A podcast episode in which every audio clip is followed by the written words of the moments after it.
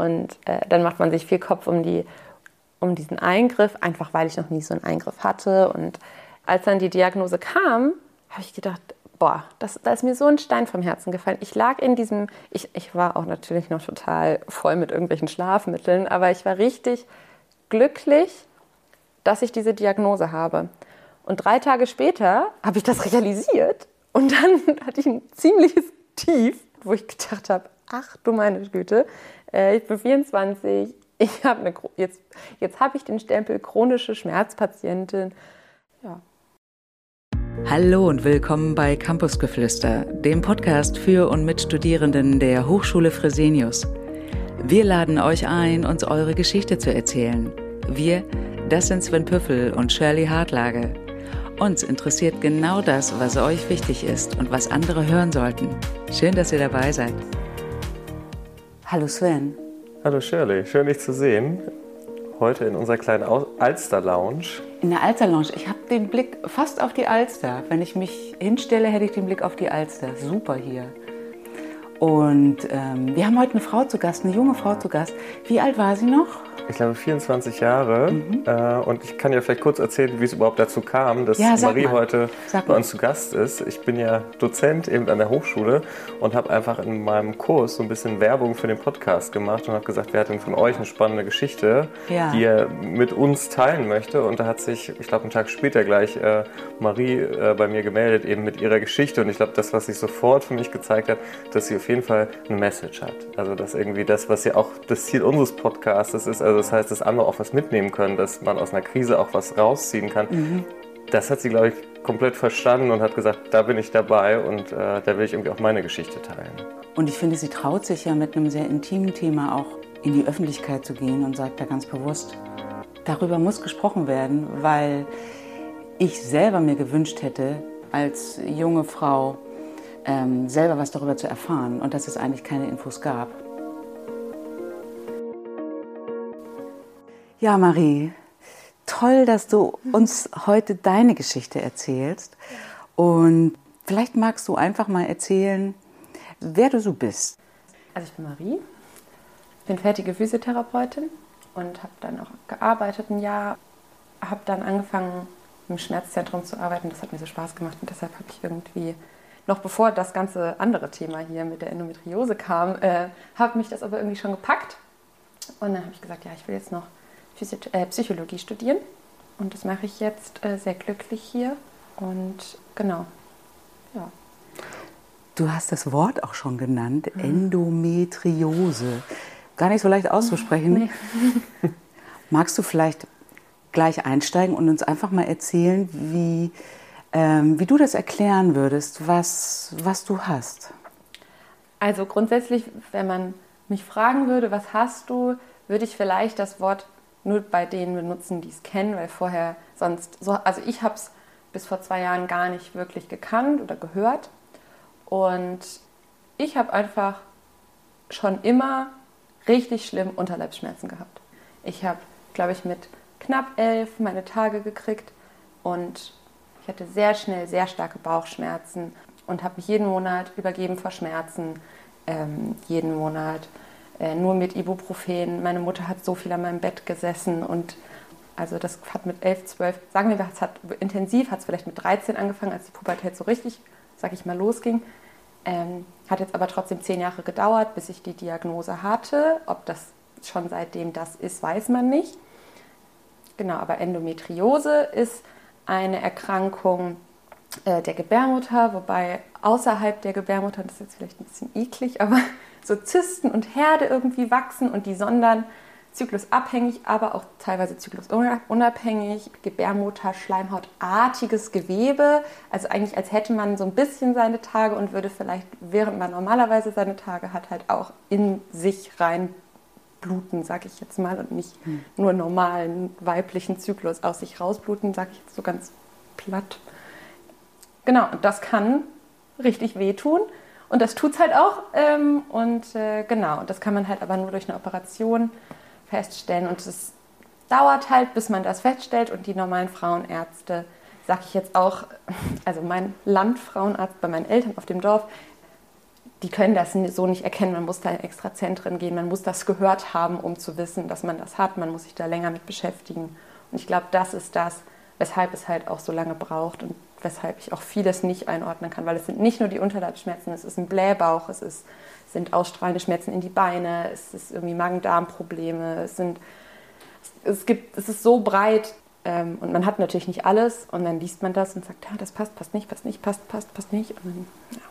Wie bist du denn auf die Fährte gekommen? Also das heißt, du hast ja gerade beschrieben, dass du viele Jahre Symptome hattest und es hat dann ja, ja über zehn Jahre gedauert, bis dann wirklich die endgültige Diagnose gestellt wurde. Also ich habe immer doll Bauchschmerzen gehabt, doll meine Tage gehabt und ich hatte dann eine Pille ähm, bekommen mit 18, jetzt bin ich 24, also letztes Jahr ging das so richtig, kam das Anfang des Jahres so ins Rollen und da habe ich, ähm, hatte ich, musste ich die Pille wechseln und dann musste ich schnell umstellen, weil ich muss irgendwas nehmen. Sobald ich es absetze, geht es mir halt wieder so wie mit 13, dass ich da liege und spucke und äh, überhaupt keine Lebensqualität habe und es nicht aushalten kann. Aber mir hat eine Bekannte gesagt, wenn man mit Endometriose ein paar Mal die Pillen umstellt, was ich halt gemacht habe, dann kann das manchmal zu so einem Schub führen, zu so einem Wachstumsschub vielleicht von den Herren. Ich weiß es nicht. Vielleicht war es auch einfach nur Pech und in dem Moment hätte es sowieso einen Wachstumsschub vielleicht von dem Herd gegeben. Auf jeden Fall hat das plötzlich letzten Winter extrem angefangen weh zu tun. Und am Anfang habe ich es auf die Klausuren geschoben. Ja, neues Studium. Ja, du musst erstmal mit dem Druck umgehen. Du bist jetzt hier am Campus. Es ist eigentlich alles anders als vorher. Da war man, war man irgendwie so verschult in einem kleinen Raum. Und ähm, dann war es irgendwann so stark, dass ich nicht mehr, dass ich einen Vormittag nach einer Vorlesung nicht mehr stehen konnte. Und dann kamen immer mehr Symptome, wo ich gesagt habe, Mama, das, kann, das, ist, das tut so weh. Und dann kam der Sommer und gut, es war Corona, aber ich habe mich im, im, Bikini in mein Fenster gelegt, weil ich keinen Balkon habe, Fenster aufgeklappt und dann aufs Sofa gelegt, damit ich irgendwie Vitamin D tanken konnte. Da habe ich mir gedacht, boah, also dein Bauch, du machst doch so viel Sport und der ist so dick, du siehst doch aus wie schwanger. Und meine Eltern haben einen Bekannten, der Gynäkologe ist, und haben dem das irgendwann mal so erzählt, ja, dir ging es immer schlecht. Und dann hat er gesagt, ja, ich habe mich darauf spezialisiert. Wir können ja mal telefonieren. Und dann ging es mir irgendwann im Mai richtig, richtig doof mit Blähbauch und mega, mega Magen-Darm-Problemen und Unterleibs schlimmen Unterleibsschmerzen. Als Frau kann man das ja gut unterscheiden, mhm. Unterleib oder Magen-Darm. Das mhm. kann man eigentlich ganz gut trennen, aber das war irgendwie so komisch verschwommen, dass ich dann mal mit dem telefoniert habe und der hat, glaube ich, so einen Fragebogen vor sich liegen gehabt und hat das so tak, tak, tak. Und ich gesagt, ja, okay, und da, du gehst jetzt, ich habe einen Bekannten da und da in Hamburg und du gehst zu dem und du stellst dich vor. Und dann war ich da und ich fand das da so toll fast. Also, weil irgendwie, die kannten all die Symptome. Und ich konnte irgendwie alles erzählen und der sagte, ja, ja, nee, das passt nicht, ja, das würde passen, okay. Und dann wurde ich untersucht und dann wurde sofort gesagt, okay, also wir müssen da reingucken. Und ich war ganz aufgeregt und es war ganz, ganz schlimm, weil es meine erste Vollnarkose war und so. Und Gott, oh mhm. Gott, wie geht das alles nur? Und, ähm, aber es war wirklich voll okay und bin aufgewacht und dann kam schon die Schwester zu mir und hat gesagt, ja, da wurde was gefunden.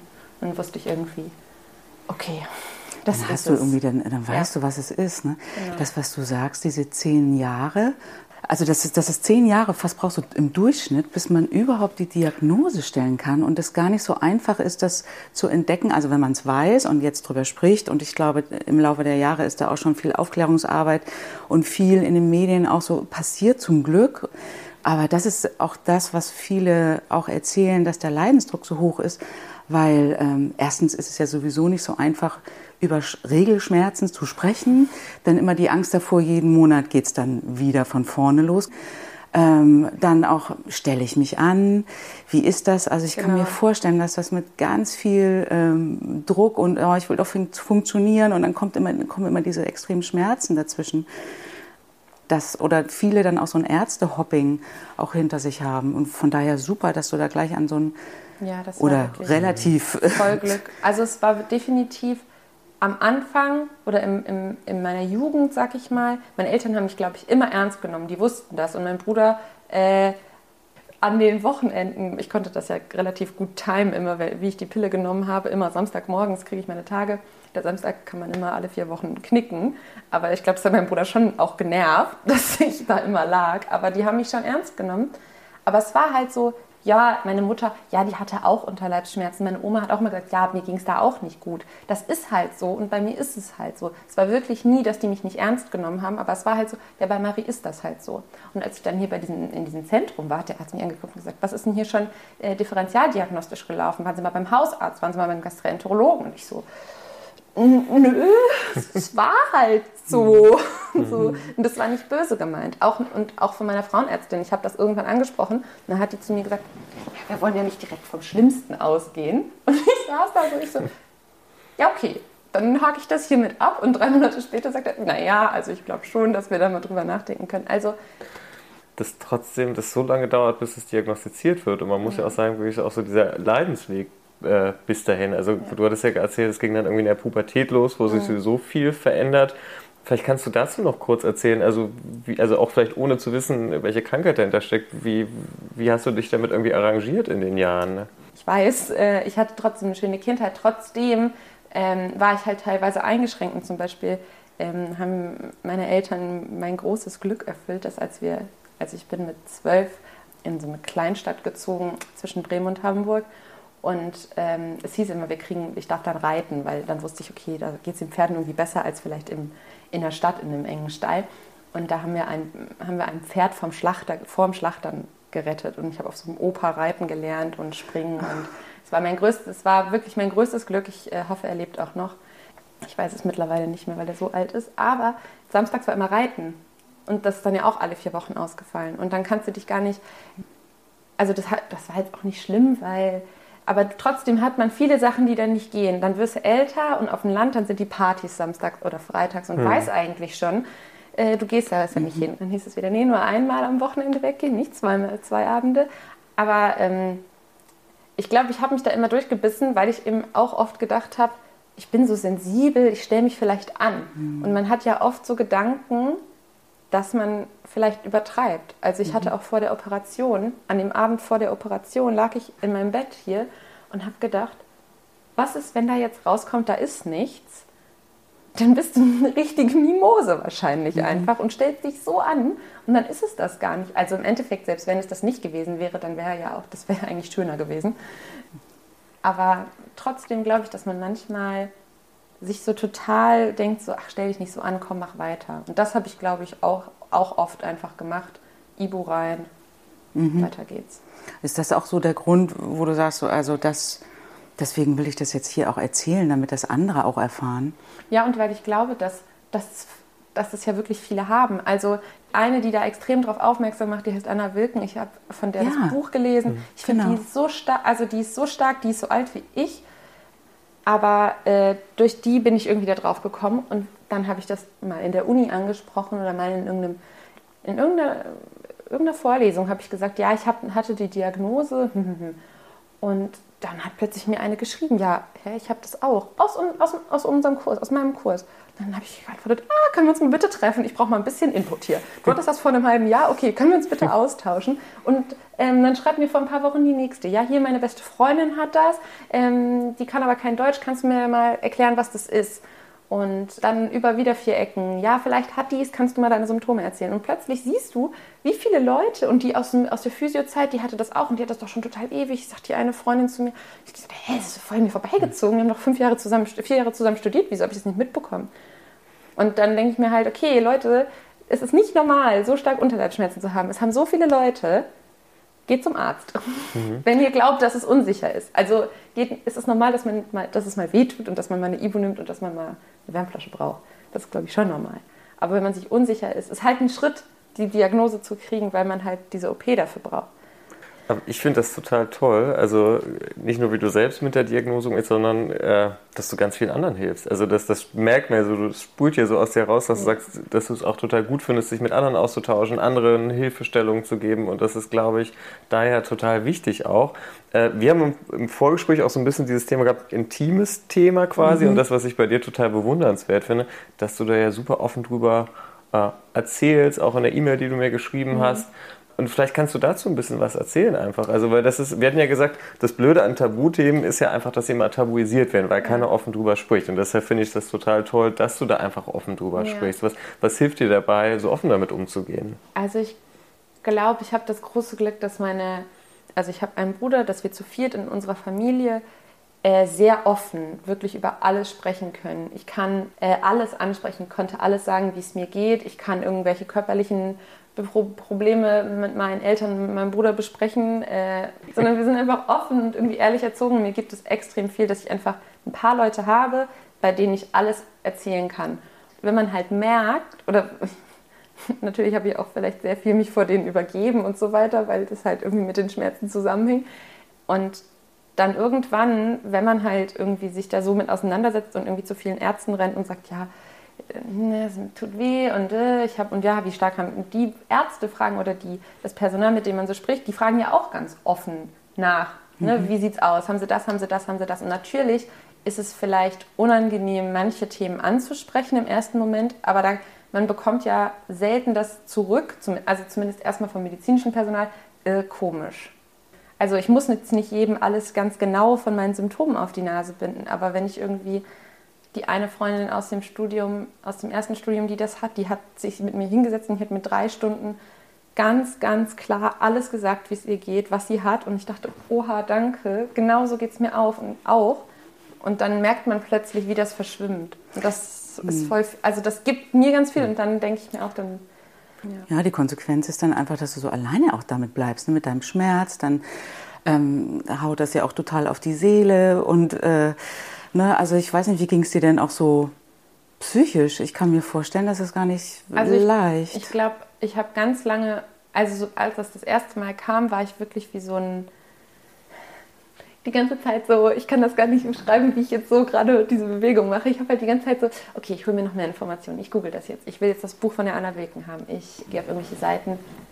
Und irgendwann habe ich gesagt, okay, stopp mal, jetzt warte erstmal ab, was der Arzt sagt.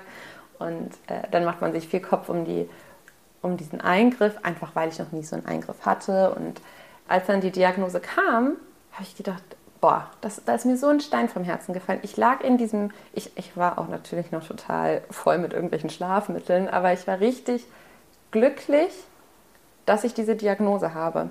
Und drei Tage später habe ich das realisiert und dann hatte ich ein ziemliches Tief kurzfristig, mal für eine Woche oder vor allem für einen Abend, wo ich gedacht habe, ach du meine Güte, äh, ich bin 24, ich habe eine, jetzt, jetzt habe ich den Stempel chronische Schmerzpatientin, es wird nie wieder alles gut und man kann sich da ja total rein, reinfallen mhm. und total selbst bemitleiden. Und ich habe trotzdem noch Tage, wo es mir nicht gut geht.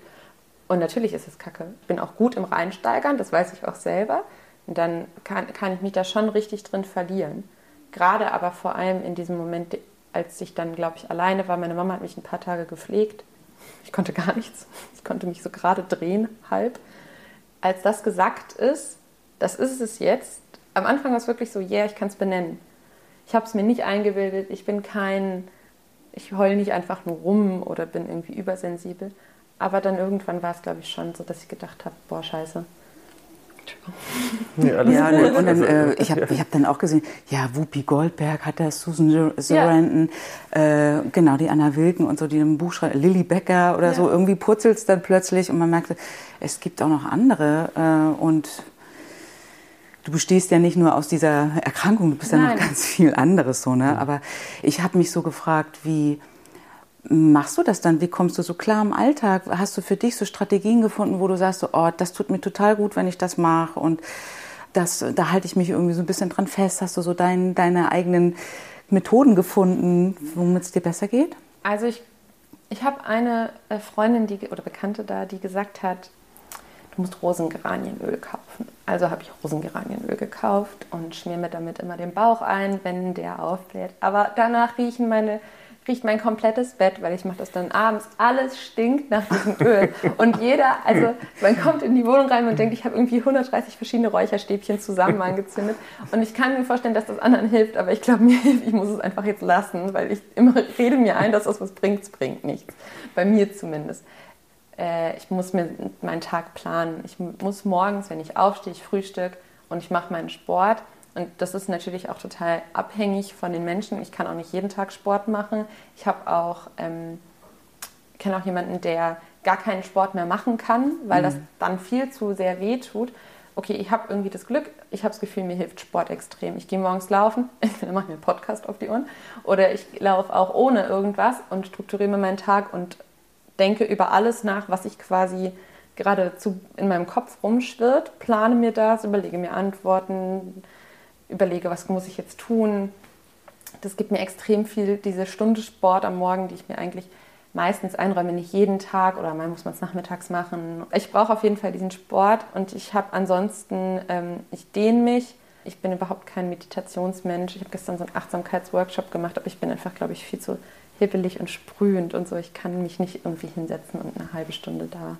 Ich finde, dehnen ist schon, ist mhm. schon mein höchstes Level, was ich kann. Die Uni ist mir irgendwie wichtig, dass ich das hinkriege. Mein Körper ist mir auch wichtig, weil ich habe da jetzt vielleicht irgendwie ein Problem oder ich habe da was, was irgendwie ein bisschen gestört ist. Aber alles andere will ich irgendwie, dass das funktioniert. Es geht schon, es ist glaube ich schon, dass ich gucke, schaffe ich das oder dass ich was leisten kann, um andere Sachen zu kompensieren, wo, was ich halt nicht in der Hand habe. Also ich glaube, mein Körper, das kann ich irgendwie, da habe ich das Gefühl, ich habe das irgendwie in der Hand. Ich habe es in der Hand, äh, wie ich mich ernähre, ich habe es in der Hand, wie viel ich lerne ich habe auch nicht jede Frage eine Klausur in der Hand, aber ich kann irgendwie so gewisse Weise kann ich irgendwie die Wogen darstellen oder die Weichen hm. stellen. Mhm. Ähm, beim, bei dem anderen kann ich es halt nicht so. Hm.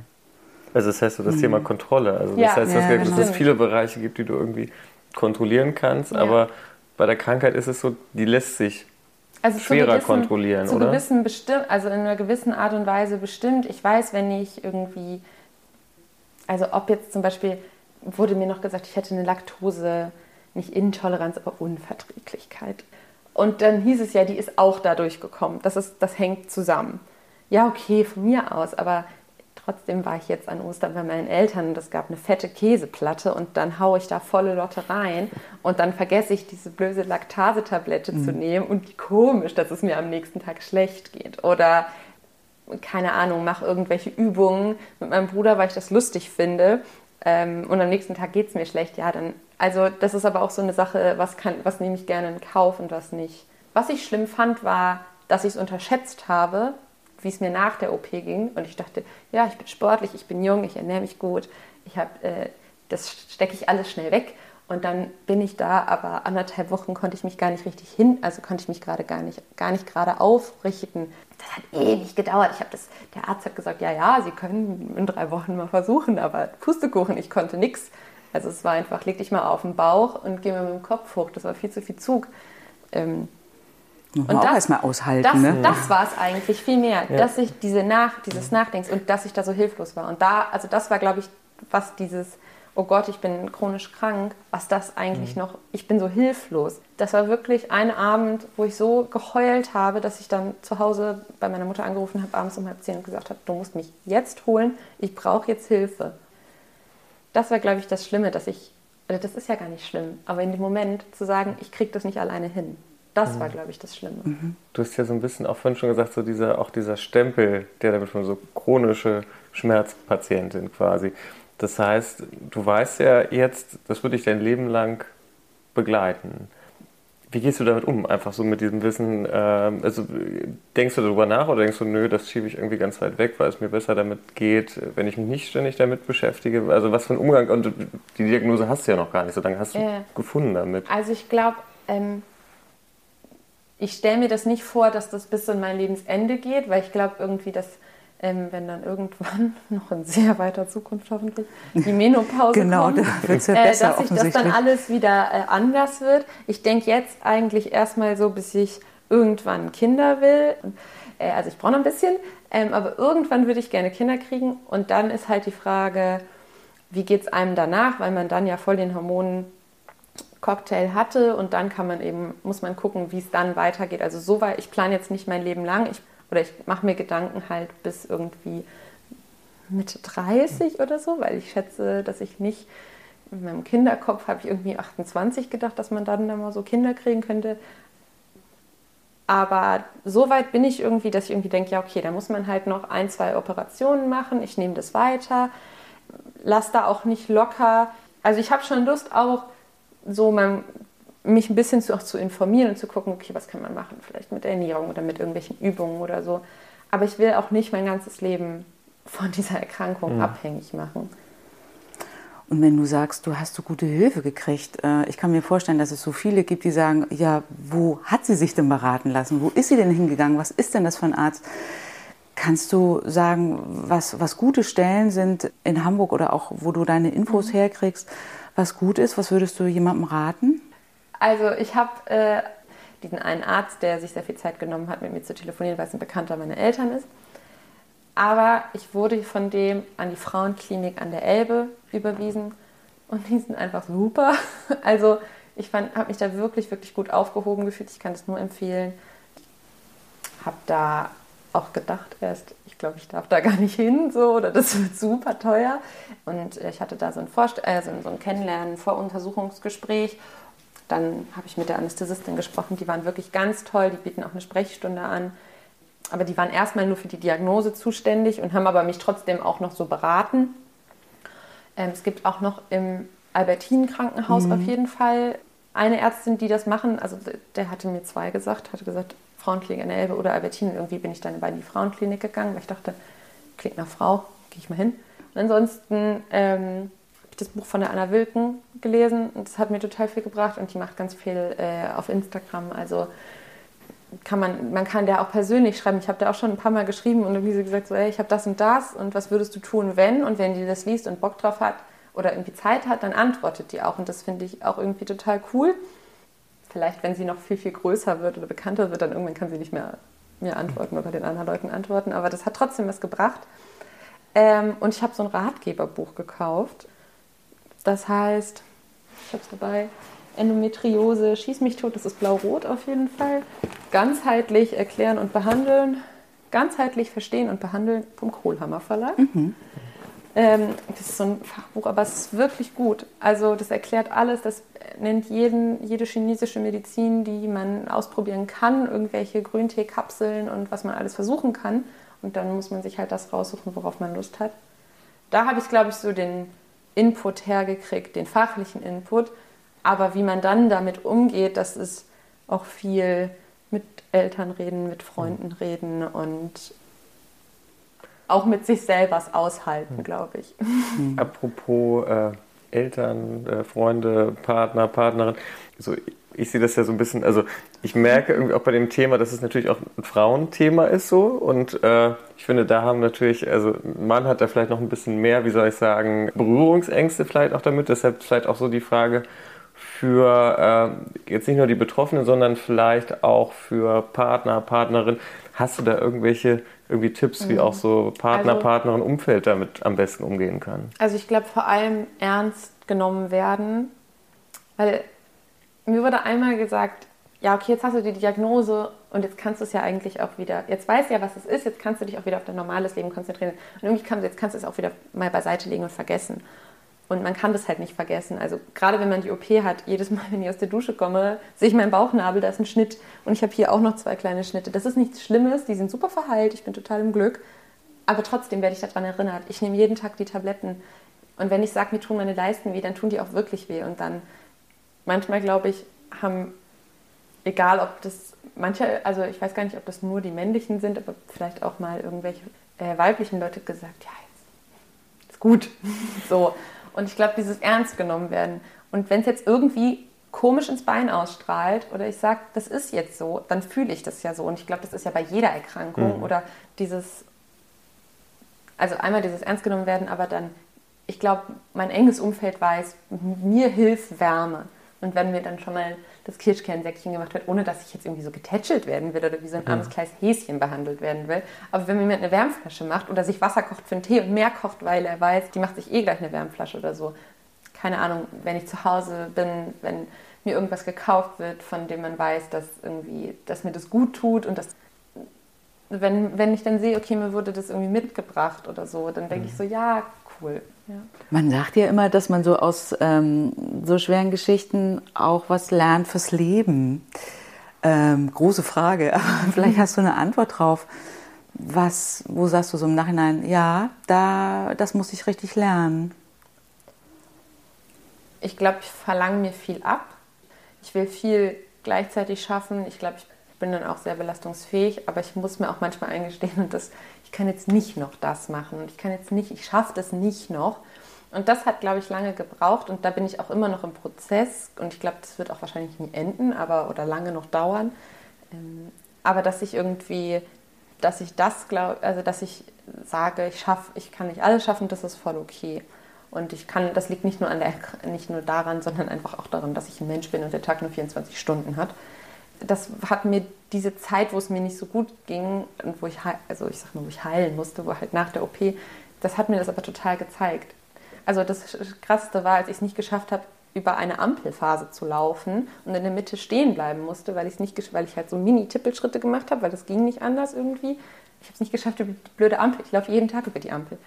Äh, und dass ich halt solche Sachen annehme. Das ist, glaube ich, das eine. Aber das andere ist, dass ich eben auch nicht nur das bin. Also ich habe mich da in der ersten Phase, habe ich ja gesagt, total runter, runtergefahren, gedacht, oh Gott, du, du, hast das jetzt und wie soll das nur? Und dass ich dann aber auch gesagt habe, okay, und ich bin es nicht nur, wer auch immer das gerade eben gesagt hat, mhm. ich bin es nicht nur ähm, die Endometriose, ich habe nicht nur Endometriose, sondern ich bin äh, Studentin und ich bin äh, Tochter und ich bin Freundin und ich bin Schwester und ich mache Sport und ich bin Physiotherapeutin und was auch immer. Ich bin äh, Christ und ich, ja, das ist vielleicht auch noch, ich habe Gottvertrauen.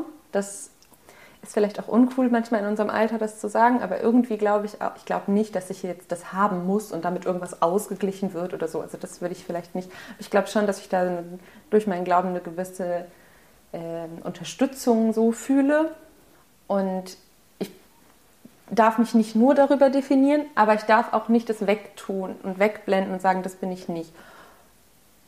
Der, also das hat gedauert, aber als das dann so mir bewusst geworden ist, hat das halt auch total das Ventil geöffnet. Und das hat auch dieses, okay, ich kann jetzt hier in meinem Podcast was erzählen oder ich kann irgendwie bei äh, Freunden oder Bekannten helfen oder die Bekannte der Bekannten der Bekannten kann ich mal erzählen und ich habe das und das und das und du sollst das und das machen und nach der Operation geht es dir so und so und das hat voll das Ventil geöffnet, sodass ich irgendwie gedacht habe, okay, und jetzt mach und zeig dir auch, dass du es nicht nur bist, sondern mach noch, biet noch Biopsychologie-Tutorien an und engagier dich im Aster und geh zu irgendwelchen Kolloquien von, vom Dozenten. Und der Dozent hat gesagt, du sollst dich auf ein Stipendium bewerben. Okay, bewirb dich da und mach den Prozess noch mit und mach das noch und das. Ähm, man muss natürlich auch irgendwie ab und zu mal irgendwie so eine merken, dass man jetzt auch nicht alles kann, weil das ist halt auch normal, aber irgendwie trotzdem habe ich irgendwie so einen Drang, irgendwie zu, noch so etwas zu erreichen, glaube ich, oder zu, nicht erreichen, aber zu machen.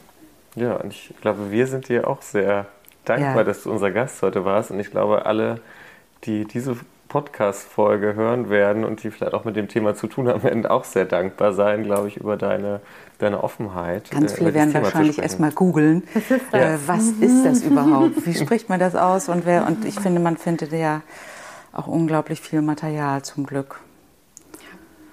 Und Antworten auf die Fragen. Ja, zumindest auf die meisten. Und die anderen sollte man irgendwelchen Ärzten stellen. Oder der Influencerin, die Arme, die kriegt jetzt äh, 100 Nachrichten.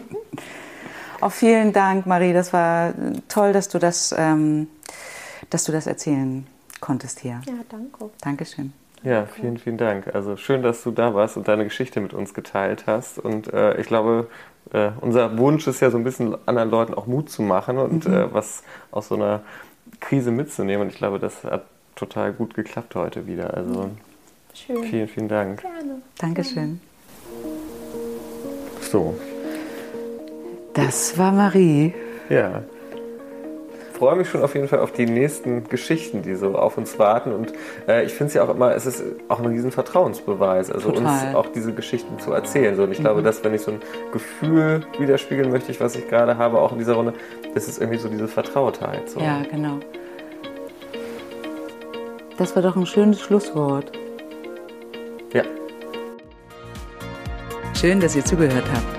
Wenn ihr Fragen oder Kommentare habt oder ihr selbst eure Geschichte hier in diesem Podcast teilen wollt, dann schaut in unsere Show Notes und schreibt uns. Wir sagen, komm wie du bist und bis zum nächsten Mal.